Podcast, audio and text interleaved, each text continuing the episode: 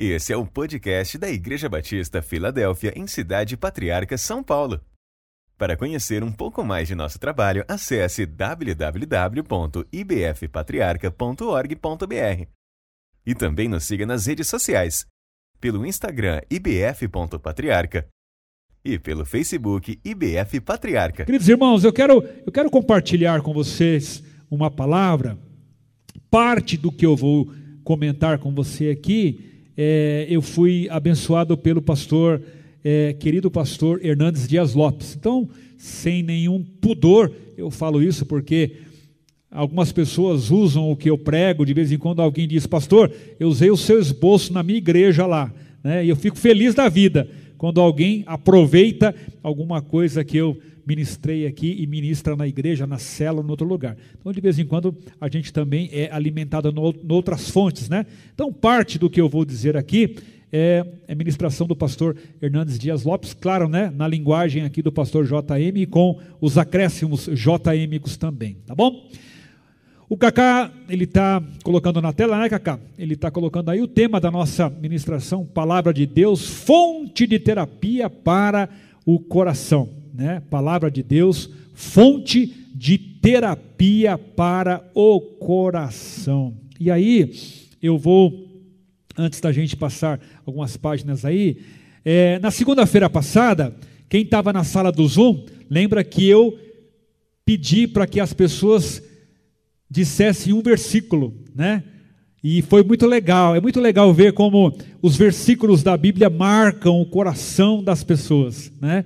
E quando você fala, cite um versículo aí que tem marcado a sua vida, alguns que marcam naquele momento, outros que marcaram em, em outros momentos, alguns versículos da vida, né, que fazem parte da vida, a palavra de Deus ela é assim, ela é viva, eficaz e marcante. Foi uma experiência muito legal ouvir os irmãos comentando, falando, compartilhando versículos da palavra de Deus, né?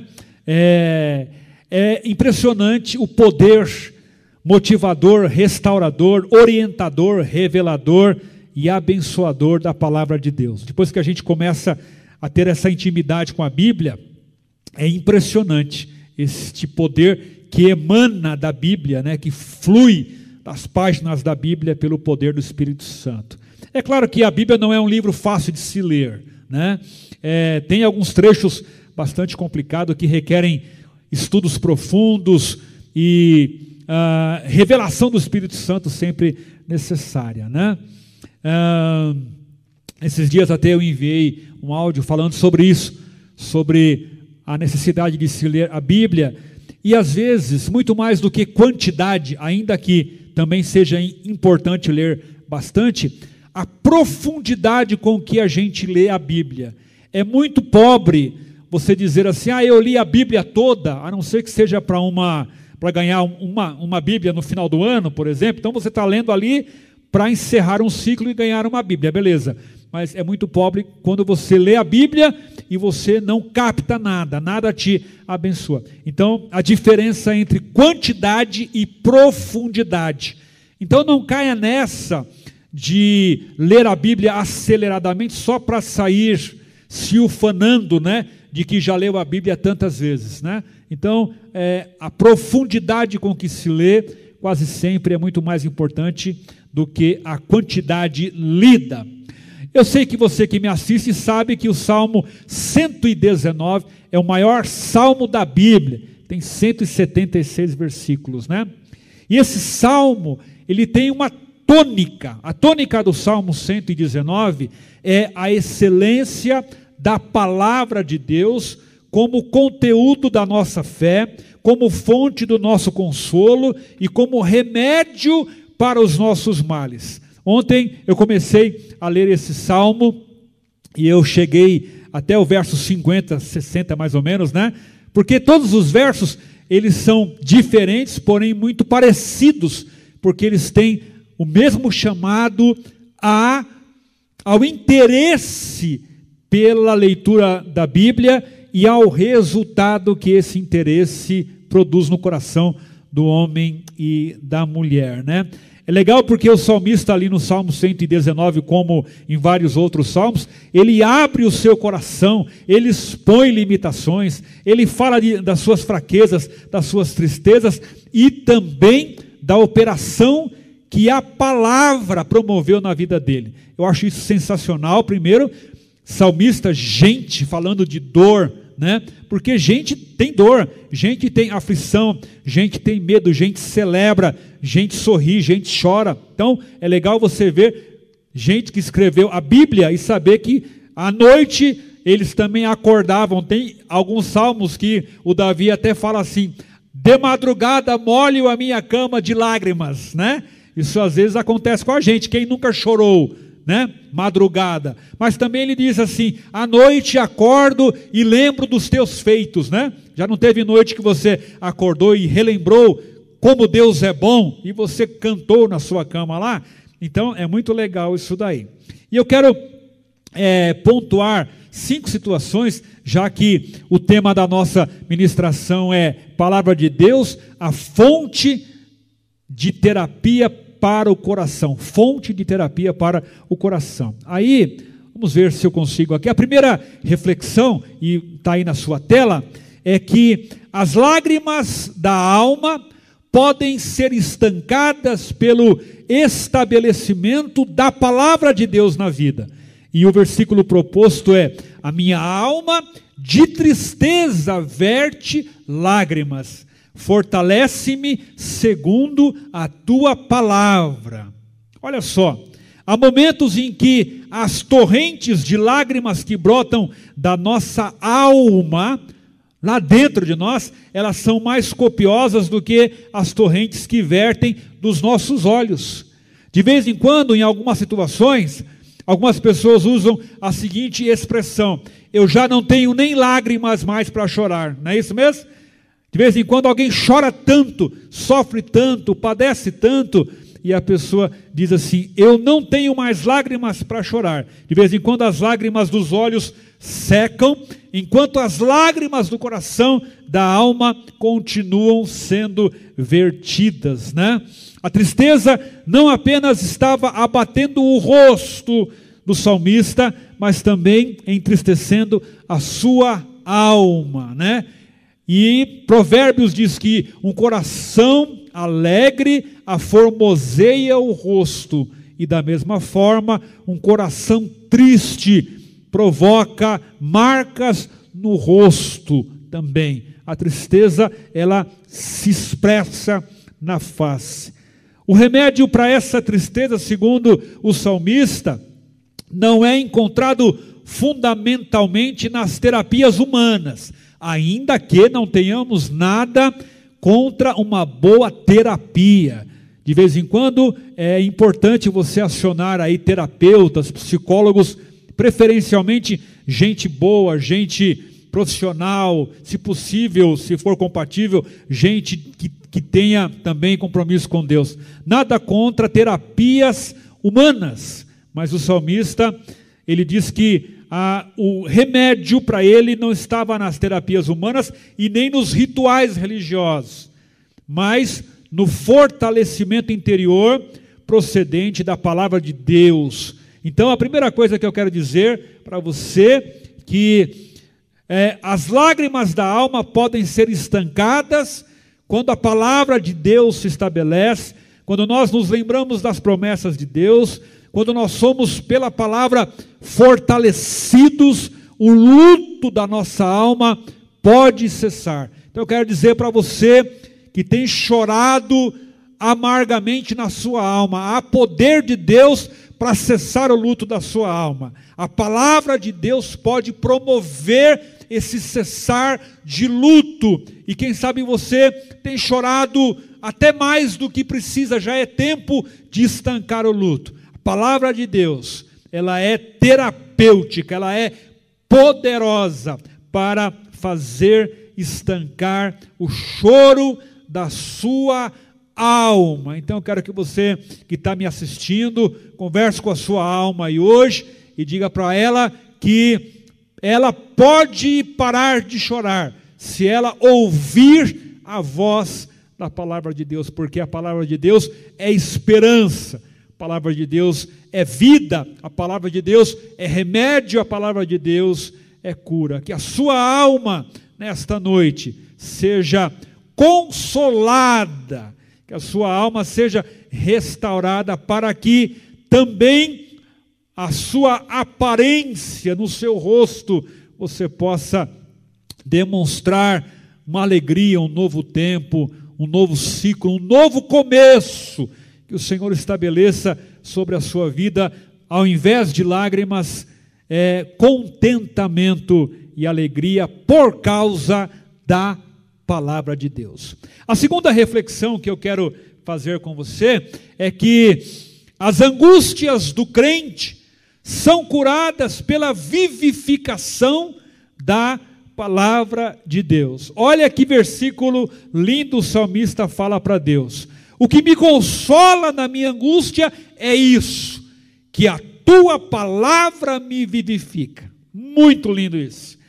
De vez em quando eu estou mesmo angustiado, aflito, mas o que me consola na minha angústia é que em algum momento a tua palavra, Senhor, virá com poder e ela vai vivificar, vai gerar vida novamente e eu vou passar, né, eu vou sair desse vale restaurado. Né?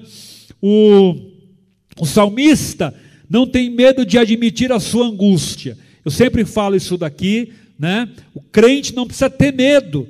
O crente não é um super-herói, o crente não vive no outro mundo. O crente, o pastor, o líder não precisa ter medo de admitir as suas angústias de vez em quando, a sua fraqueza, a sua fragilidade. Né? O que a gente não pode é ah, achar normal viver sempre angustiado, sempre fraco, sempre aflito, mas não é anormal que o pastor, que o bispo, que o diácono, que o líder, que o crente também tem os seus dias de profunda aflição. O salmista, ele não esconde a sua angústia. Ele diz assim: "O que me consola na minha angústia", né? Ele está, quem sabe, amassado nesse momento por sentimentos avassaladores, atordoado por circunstâncias medonhas e atribulado por uma angústia esmagadora.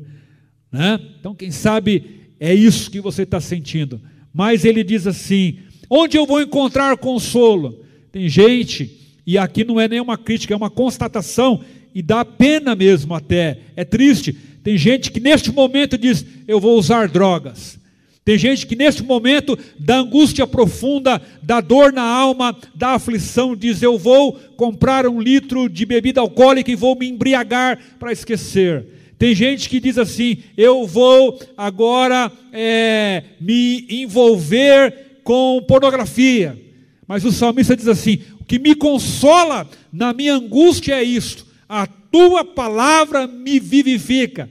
Porque no momento da angústia do crente, no dia da aflição, o Espírito Santo trabalha por nós para que nós nos aproximemos do trono da graça e nos derramemos diante do Senhor, seja deitado na sua cama, seja chorando embaixo do chuveiro, seja dirigindo o carro. Quantas vezes eu já dirigi o meu carro com a lágrima descendo aqui, conversando com Deus e dizia: Senhor, vivifica a minha alma, traz vida de novo, né?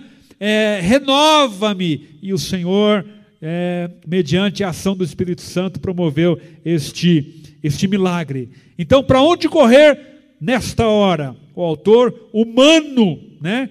o salmista humano deste versículo revelador encontrou consolo e vivificação na palavra de Deus. Então fica a dica para você e para mim, que no momento da angústia, tem uma música que diz: Quando o mundo cai ao meu redor, no momento que o coração dispara, no momento que parece que o coração vai sair pela boca, no momento da aflição.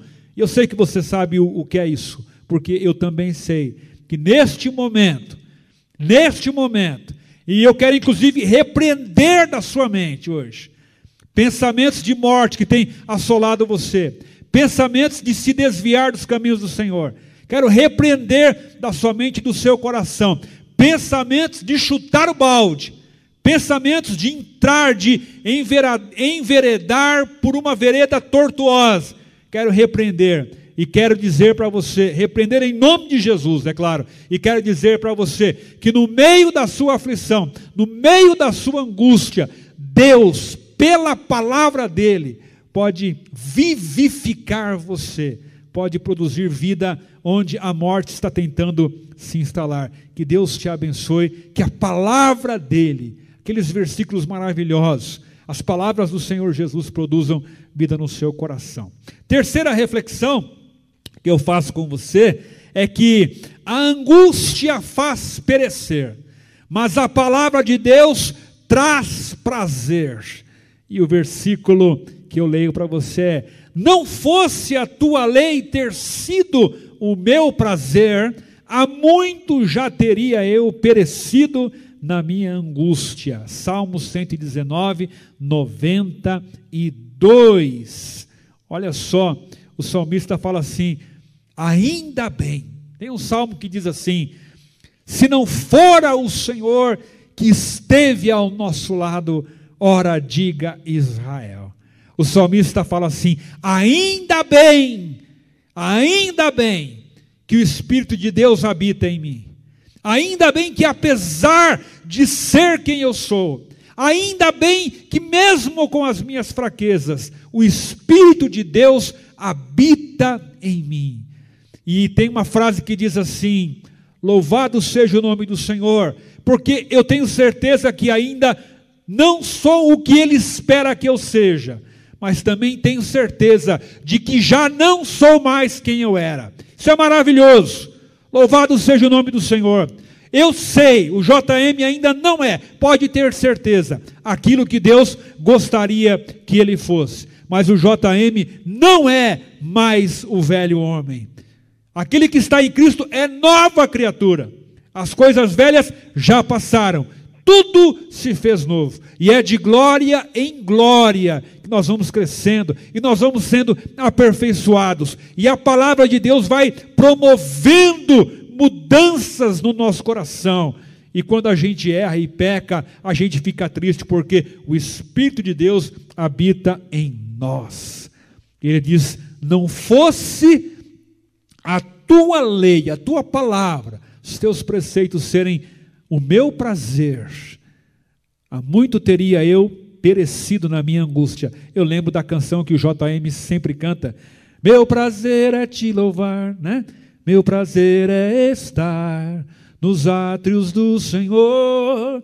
Meu prazer é viver, viver na casa de Deus onde flui o amor. Nosso prazer, nosso prazer mudou.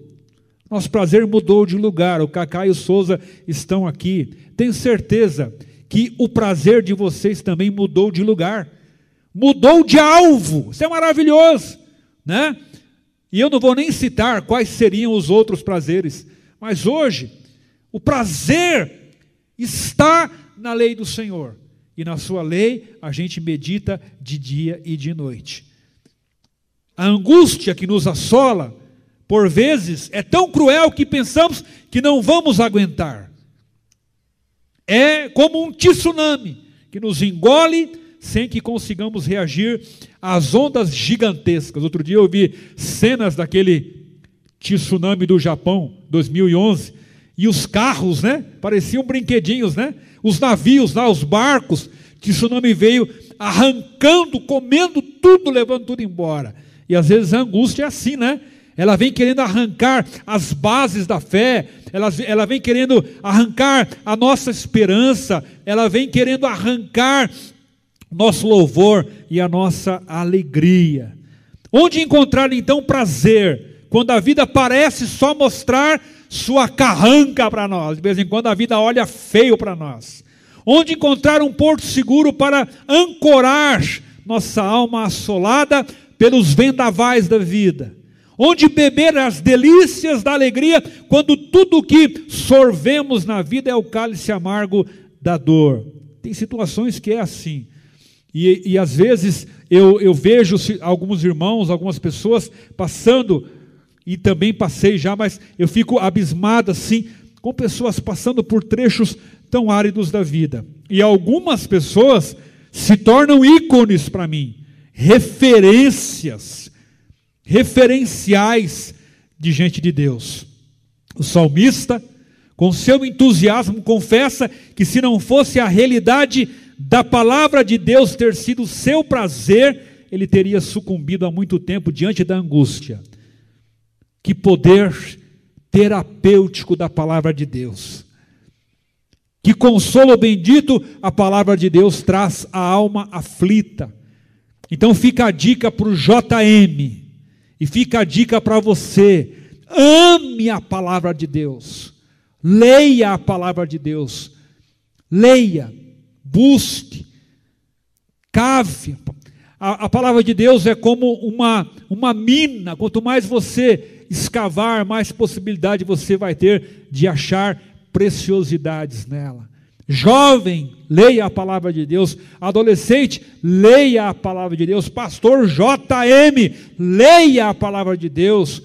Casais, leiam a palavra de Deus, porque na palavra de Deus há conforto e consolo.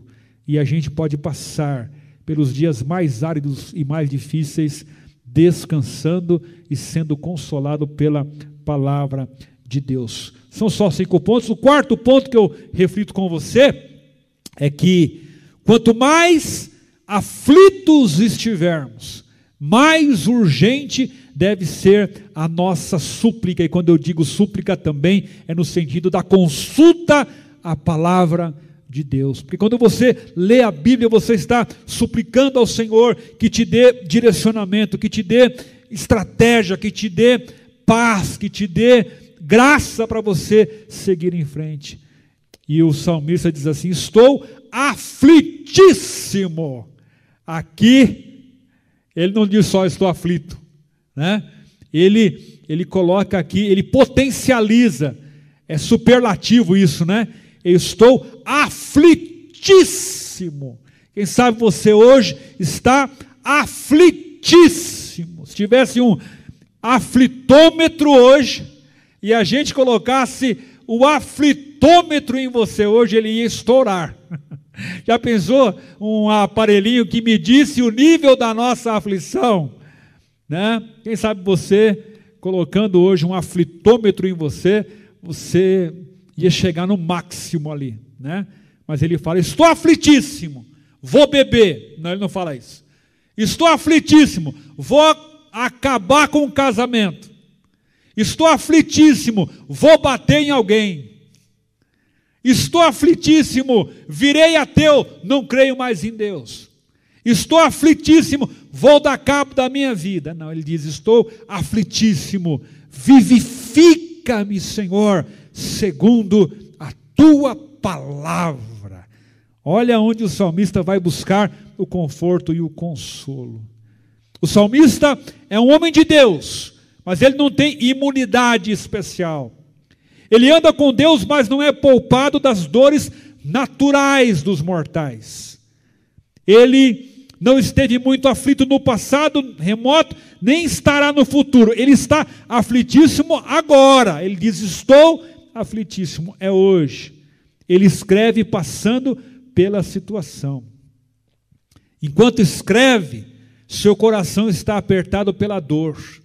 Sua alma está gemendo de aflição e seus olhos são fontes de onde escorrem lágrimas amargas. O que eu acho interessante aqui, Cacá e Souza e irmãos que estão em casa, é que ele continua escrevendo o salmo no meio da aflição. Isso é maravilhoso. Continue cantando no meio da aflição. Continue pregando no meio da aflição. Continue orando por alguém no meio da aflição. Continue disparando o zap com versículos bíblicos no meio da aflição. Continue exercendo o ministério no meio da aflição. Continue sendo crente no meio da aflição. Continue, continue preso à mão do Salvador no meio da aflição. Isso é fundamental. Algumas pessoas, elas variam na fé e no compromisso conforme o que elas sentem no coração. E o coração é enganoso. Deus não perdeu o controle das coisas porque você está se sentindo angustiado hoje. Ele diz: Estou aflitíssimo, vou dar um tempo. ah, eu vejo muita gente que diz assim: Ah, estou muito aflito e eu vou dar um tempo da igreja, eu vou dar um tempo na fé. Vou dizer uma coisa para você, para ir para o quinto ponto aqui. Senhor, sela a minha vida e me dê o mínimo de aflição possível. Mas eu já ministrei muitas pregações aflitíssimo. E Deus operou poderosamente, porque Deus é Deus. Aflitíssimo. Eu já ministrei muito louvor aflitíssimo. E eu sou um dos. Eu já orei por gente enferma com crise do nervo trigêmeo, aquela dor que eu não tenho, mas que ela de vez em quando vem. Tinha tomado tramal, estava até meio zonzo. Alguém chegou e falou: Eu estou doente. Eu falei: Eu vou orar por você, porque há poder no nome de Jesus. E ainda que eu estiver aflitíssimo, eu posso ser instrumento de Deus para alguém, porque a minha aflição está nas mãos do Senhor.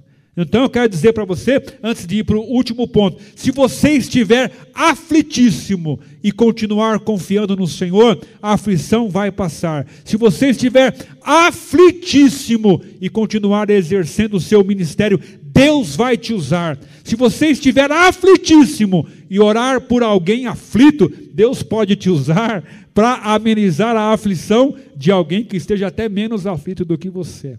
Porque as coisas de Deus são assim.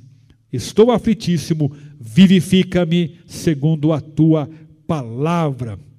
Então, ele, ele não recorre a homens, mas ao Senhor da aliança, ele não busca os recursos da terra, mas invoca a vivificação que emana, que flui do céu. O reavivamento que anseia é rogado ao Senhor e procede do Senhor. A fonte desse reavivamento é a palavra de Deus. A restauração é segundo a palavra de Deus e não segundo as diretrizes humanas. Amém. Meu último ponto diz assim: a aflição escraviza, mas a lei de Deus traz esperança. Quantas pessoas aflitas e sem Jesus procuram caminhos de morte, porque há caminhos que ao homem parecem ser bons, mas o seu fim são caminhos de morte. O homem de Deus sempre deve procurar na palavra. A mulher de Deus sempre deve procurar na palavra. No momento da aflição, una-se a pessoas de Deus. No momento da aflição, da angústia e da dor, procure gente que teme a Deus, gente que tem a palavra como direcionador para a vida. O versículo é o Salmo 119, 153. Atenta para a minha aflição e livra-me, pois não me esqueço da tua lei. Lindo esse versículo. O salmista, mesmo não esquecendo-se da lei de Deus, como um mortal, ele está aflito. Não estamos livres das aflições da vida, mas ele não esquecia a lei de Deus. Bem-aventurado o varão que não anda segundo conselhos dos ímpios, nem se detém no caminho dos pecadores, nem se assenta na roda dos escarnecedores. Antes tem o seu prazer na lei do Senhor e na sua lei medita de dia e de noite. Eu sempre lembro a história de José do Egito, lá em Gênesis, e em vários momentos o José jogado no poço, o José preso, o José acusado de ter mexido com a mulher do seu chefe, o José preso depois de, novamente, e vai dizendo: E o Senhor era com José, e o Senhor era com José, e hoje o Senhor é com Souza, o Senhor é com Cacá, o Senhor é com JM, o Senhor é com você, o Senhor é com todo aquele que não se esquece da sua palavra. A vida, não, a, a vida cristã não é uma estufa espiritual, nem uma bolha que nos esconde das aflições deste mundo. O crente não está numa bolha, o crente não está isolado, né? imunizado. O povo de Deus está sujeito às intempéries da vida comuns aos mortais. Todos estamos expostos aos perigos e desafios deste mundo carrancudo. Todos nós estamos expostos aos desafios deste mundo feio, né? Carrancudo. O mundo tem, é, tem tido uma cara muito feia, muito carrancuda. Nessas horas, então, devemos clamar ao Senhor para observar nossa aflição e ainda pedir a Ele livramento de nossas dores. Nós temos o direito de irmos até ao Senhor e dizer: Senhor, atenta para a minha aflição, clamar ao Senhor, a Ti eu vou clamar pois tudo vem de ti e tudo está em ti. Clamar, clama a mim e responder-te-ei, e revelar-te-ei coisas firmes e grandes que não sabes. O argumento usado pelo salmista com toda a reverência diante do Senhor, para que o atenda, é que ele não se esquecia da sua lei.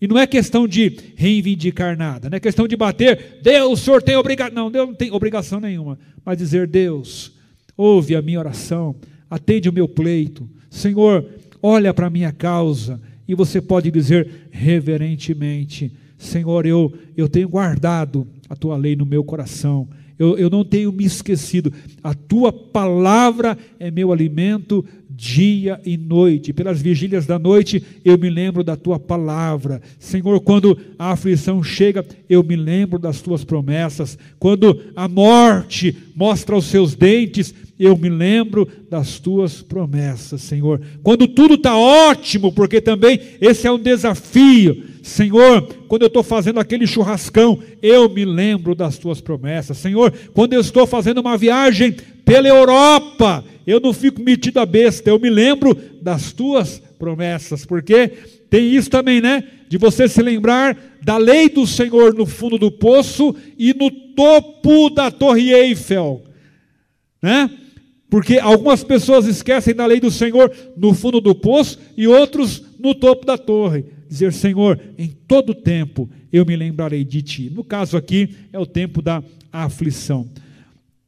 O nas suas mais profundas aflições, o salmista não ergueu os seus punhos contra Deus, como fez a mulher de Jó, nem virou as costas para Deus, como fez a mulher de Ló, sem querer falar mal das mulheres, é claro, né? Mas a mulher de Jó e a mulher de Ló elas realmente se voltaram contra Deus no momento da aflição. E tantos outros homens, tantos reis de Israel e tantas pessoas na Bíblia também se voltaram contra Deus no momento da aflição. Onde está o Senhor e etc. Né? E eu encerro dizendo que o nosso Senhor nos ajude a termos essa mesma experiência né? do salmista, que declara também lá no Salmo 100 e, e, e 19, 153, que é a nossa última tela, que a gente possa ter essa experiência do salmista quando ele declara, já no finzinho do Salmo 119, grande paz tem os que amam a tua lei, para eles não há tropeço. E eu faço rapidamente aqui uma retrospectiva do que a gente falou aqui, só para a gente não se perder. Então, a primeira reflexão é que as lágrimas da alma podem ser estancadas pelo estabelecimento da palavra de Deus. A segunda reflexão é que as angústias do crente são curadas pela vivificação da palavra de Deus. A terceira reflexão é que a angústia faz perecer, mas a palavra de Deus traz prazer. A quarta reflexão é: quanto mais aflitos estivermos, mais urgente deve ser nossa súplica nossa consulta à palavra de Deus. E a quinta reflexão: a aflição escraviza, mas a lei de Deus traz esperança. E a gente finaliza dizendo que grande paz tem os que amam a tua lei, para eles não há tropeço. Quero orar com você que me ouviu nesta noite, pedindo que o Espírito de Deus nos conduza amorosamente pelas veredas da palavra que a palavra revelada aos nossos corações seja remédio, conforto, consolo, disciplina, motivação, esperança e graça todos os dias. Que nos apeguemos à palavra de Deus com toda a nossa força, desejo e esperança, para sermos preservados também nesses dias desafiadores.